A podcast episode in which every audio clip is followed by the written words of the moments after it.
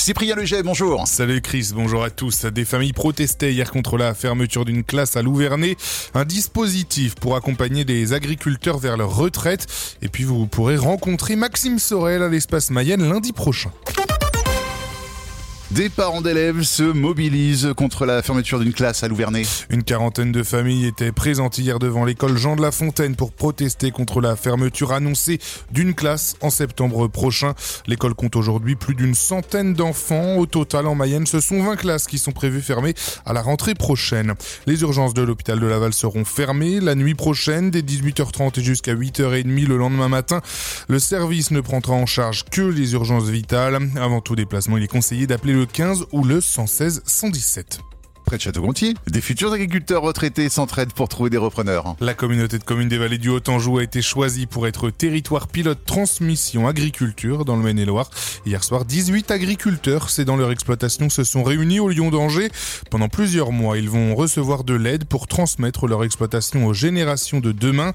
Une étape difficile pour la plupart de ces futurs agriculteurs retraités. Alors la formation propose aussi un soutien psychologique, comme l'explique Simon Galland, conseiller territoire à la Chambre d'agriculture des Pays de la Loire. C'est quand même une période qui est assez compliquée euh, pour bien des agriculteurs. Il faut bien comprendre que le métier d'agriculteur, c'est vraiment un métier passion qui prend énormément de temps.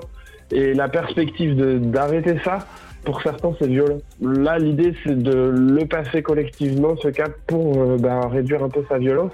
Puis c'est aussi se dire, euh, c'est pas parce que j'arrête la ferme que j'arrête euh, tout. Enfin, c'est comment je me projette vers un autre projet. Quoi. C'est des démarches assez longues et c'est aussi l'idée hein, de, de les amener à anticiper cette démarche-là. Parce que quand c'est fait au dernier moment, c'est encore plus violent. Une transmission qui peut durer de 2 ans jusqu'à 3 ans. D'ici 2034, la moitié des agriculteurs seront en âge de partir à la retraite. Et pendant le salon de l'agriculture à Paris, plusieurs se déroulent près de chez vous. La Confédération paysanne organise des mini-salons à la ferme pour faire découvrir l'agriculture. Samedi, rendez-vous sont fixés avec le matin une visite de la ferme du Champ des Possibles à Grazet. L'après-midi, deux fermes ouvrent leurs portes, le Gaex-Sensé à Coudray et Jardiflore à Évron.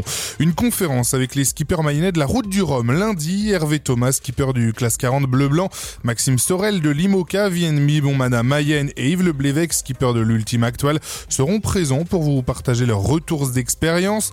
Un événement gratuit qui se déroule à l'espace Mayenne et qui vous permettra de rencontrer ces gens et d'échanger avec eux. C'est lundi soir de 18h30 à 20h, gratuit mais sur inscription auprès du département. Triste match pour l'équipe de France féminine hier soir à Angers. Oui, les Bleus ont remporté le tournoi de France avec un nul 0-0 face à la Norvège, mais elle n'a pas vraiment convaincu. Il faudra gommer les incertitudes qui entourent encore cette équipe à quelques mois de la Coupe du Monde. Dans l'autre match à Laval, le Danemark a dominé l'Uruguay 3 buts à 2. Et puis un match légendaire hier en Ligue des Champions mené 2 buts à 0. Le Real Madrid l'a finalement emporté 5-2 face à Liverpool. Dans l'autre rencontre, Naples l'a emporté 2-0 à Francfort. Du brouillard, des nuages bas, voire même des averses ce matin cet après-midi, c'est humide et gris. Température 10 degrés au maximum aujourd'hui. Il fait 12 ce matin, vous l'avez peut-être remarqué, 8 à 9 degrés.